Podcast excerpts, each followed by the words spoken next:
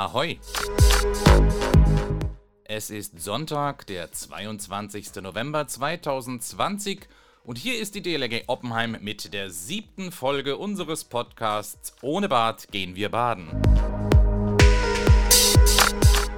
Unseren Podcast findet ihr auf allen gängigen Podcast- und Audioplattformen, also iTunes, Spotify, Google Podcast, Breaker, Overcast, Radio Public und anderen. Abonniert den Podcast, damit ihr keine Folge verpasst. Lasst gerne eine gute Bewertung da und wenn ihr unseren Podcast auf Facebook, Twitter, WhatsApp und so weiter teilt, dann würde uns das auch sehr helfen.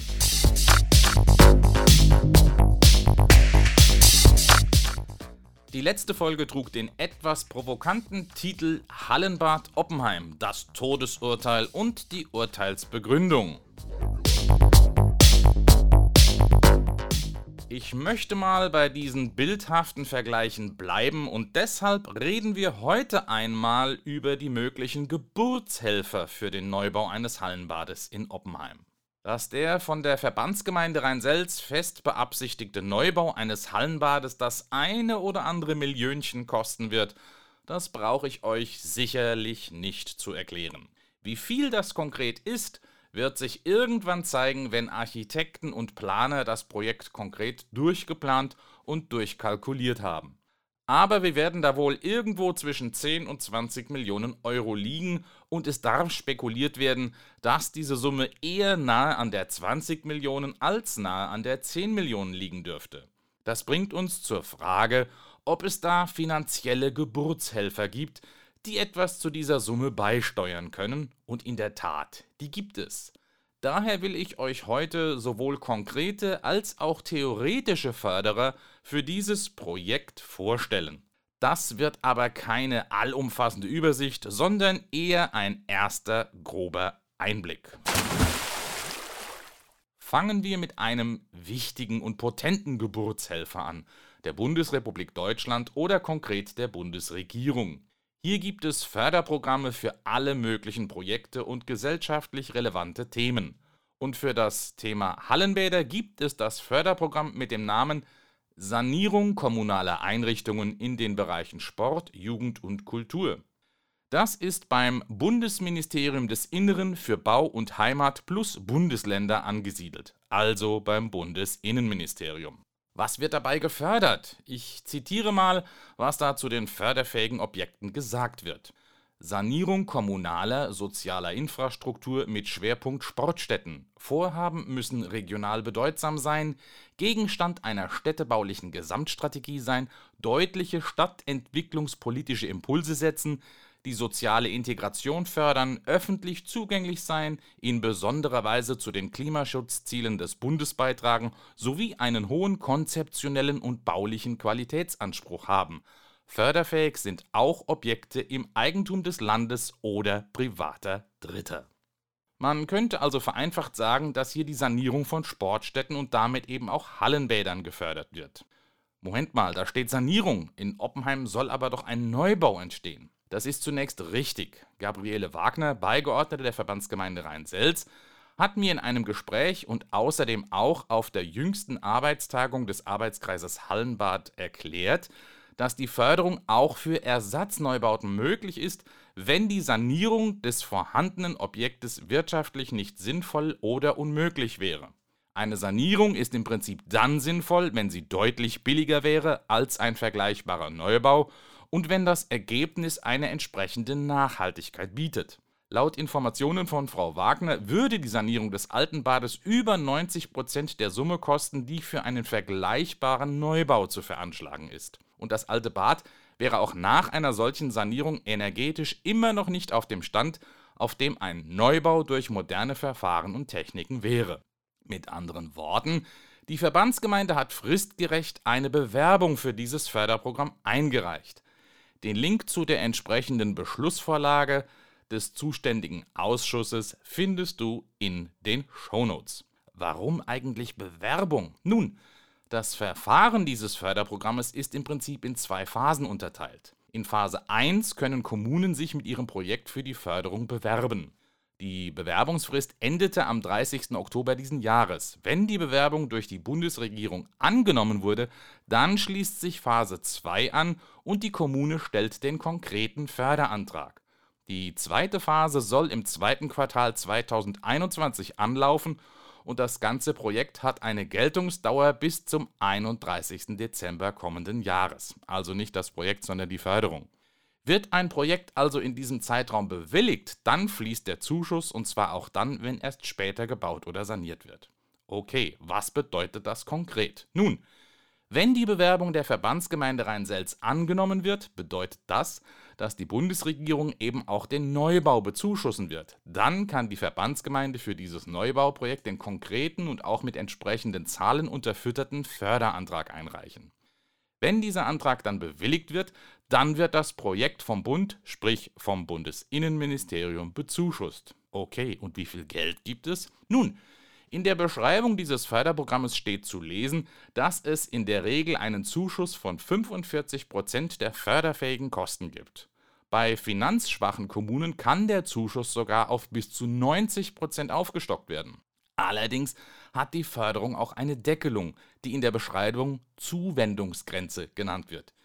Diese liegt demnach in der Regel zwischen 0,5 und 3 Millionen Euro. Wenn ich das also richtig interpretiere, ist aus diesem Förderprogramm eine maximale Zuschusshöhe von 3 Millionen Euro möglich. Für dieses Förderprogramm stehen insgesamt 600 Millionen Euro aus dem Bundeshaushalt zur Verfügung. Einen Link zu den Informationen des Bundesinnenministeriums findest du natürlich in den Shownotes. Ich habe dann noch das Förderprogramm Investitionspaket Sportstätten des Bundesinnenministeriums gefunden. Aber wenn ich die Erläuterung beim Deutschen Olympischen Sportbund richtig verstehe, ist dieses wohl noch nicht in Kraft, da wohl sogenannte Verwaltungsvereinbarungen zwischen dem Bund und den Ländern fehlen. Allerdings ist die Information beim DOSB aus dem August und könnte überholt sein. Denn auf der Internetseite des Bundesinnenministeriums ist zu lesen, dass dieses Förderpaket am 13. Oktober 2020 in Kraft getreten ist. Die Pressemitteilung trägt den Titel Neuer goldener Plan geht an den Start und den Untertitel Bund-Länder-Verwaltungsvereinbarung Investitionspaket Sportstätten 2020 unterzeichnet. Demnach läuft auch dieses Förderprogramm jetzt an. Auch diese Pressemitteilung findest du als Link natürlich in den Shownotes. Auch hier ist wieder von der Sanierung von Sportstätten die Rede und auch hier gibt es wieder folgende Ausnahmeregel. Ich zitiere bei Unwirtschaftlichkeit der Sanierung sind auch Ersatzneubauten förderfähig. Reine Neubauten nur in begründeten Ausnahmefällen. Das, was in Oppenheim geplant ist, fällt unter die Kategorie der Ersatzneubauten, denn der Neubau ersetzt ja das alte Hallenbad. Dann habe ich noch eine weitere Bedingung gefunden. Ich zitiere erneut. Förderfähige Sportstätten müssen in Gebieten der Städtebauförderung oder in Gebieten zur Aufnahme in die Städtebauförderung liegen Klammer auf, begründete Ausnahmen sind möglich Klammer zu, und der städtebaulichen Entwicklungsstrategie entsprechen. Ob das für Oppenheim zutrifft oder nicht, kann ich nicht beurteilen. Gefördert werden von der Bundesebene, wenn ich das richtig gelesen habe, 75 Prozent und es kann wohl auch noch eine Landesförderung obendrauf geben. Dieses Förderprogramm ist laut der Pressemeldung kurzfristig mit 150 Millionen Euro ausgestattet. Das Förderprogramm läuft zunächst bis zum 31.12.2022, wenn die Informationen auf der Seite des Deutschen Olympischen Sportbundes noch aktuell sind.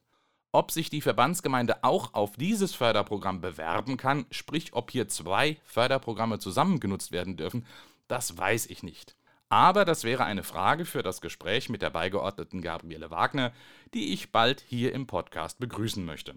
Es gibt noch weitere Förderprogramme des Bundes, die auch in Bezug auf Sportstätten gelten und beispielsweise spezielle Baumaßnahmen zugunsten des Klimaschutzes unterstützen. Aber ich will heute mal nicht zu tief in den Förderdschungel der Bundes- und Landesebenen einsteigen. Die wohl zwei wichtigsten Förderprogramme habe ich beschrieben und auf eines hat sich die Verbandsgemeinde wie geschildert bereits beworben. Förderungen seitens des Bundeslandes Rheinland-Pfalz oder Kostenbeteiligungen des Landkreises oder benachbarter Kommunen werden wir ein anderes Mal thematisieren. Es gibt aber noch eine andere Möglichkeit für Geburtshelfer, die ich hier noch ganz kurz erwähnen möchte und die weniger mit der Förderung des Staates zu tun haben. Ich rede von privaten Förderern beispielsweise aus der Wirtschaft. Ich rede also von Spendern und Sponsoren. Wer jetzt denkt, dass Spender und Sponsor das gleiche ist, der irrt sich und ich will den Unterschied ganz kurz und knapp erläutern. Ein Spender unterstützt ein Projekt mit einer Finanz- oder auch Sachspende freiwillig und ohne diese an eine Gegenleistung des Spendenempfängers zu knüpfen. Der Spender gibt also beispielsweise einen Geldbetrag ohne weitere Bedingungen. Im Gegensatz dazu gibt der Sponsor eine Finanz- oder auch Sachleistung, bekommt dafür aber eine Gegenleistung des Empfängers.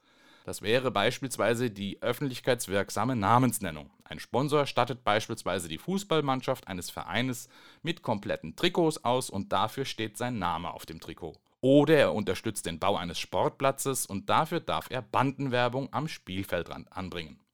Wäre sowas auch in Oppenheim für ein Hallenbad denkbar? Durchaus. Es gibt Beispiele in unserer Region. Eines davon ist die Festhalle in Niederolm, die den Namen Ludwig Eckes Halle trägt. Es dürfte klar sein, wer hier als Sponsor zum Bau der Halle beigetragen hat. Es wäre also denkbar, dass auch ein Großspender oder Sponsoren dabei helfen können, den Neubau eines Hallenbades in Oppenheim umzusetzen. Also, wenn unter euch, liebe Zuhörer, jemand ist, der entsprechende Ambitionen hat oder jemanden kennt, ich könnte Ansprechpartner bei der Verbandsgemeindeverwaltung vermitteln. Aber es kann natürlich auch im Kleinen funktionieren. Anfang der 2000er Jahre, als das Bad damals umfangreich saniert wurde, gab es auch private Kleinspender, die beispielsweise Ausstattung wie bequeme Liegen oder ähnliches beigesteuert haben. Auch ein Förderverein wäre denkbar. Ich glaube, die Verbandsgemeinde ist hier für Ideen und Vorschläge sehr zugänglich.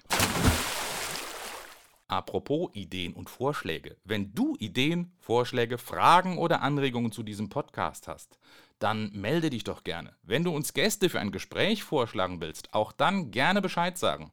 Und wie du dich melden oder auch eine Frage direkt zum Einspielen in den Podcast stellen kannst, das erfährst du jetzt.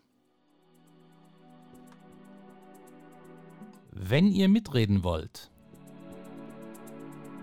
dann schickt uns zum Beispiel eine E-Mail an podcast.oppenheim.dlg.de. Ich wiederhole podcast.oppenheim.dlg.de. Gerne lesen wir eure Nachrichten im Podcast vor, wenn sie zum Thema passen.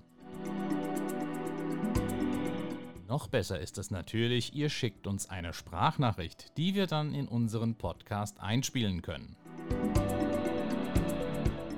Ihr könnt mit eurem Smartphone eine Audioaufnahme machen und diese als E-Mail schicken.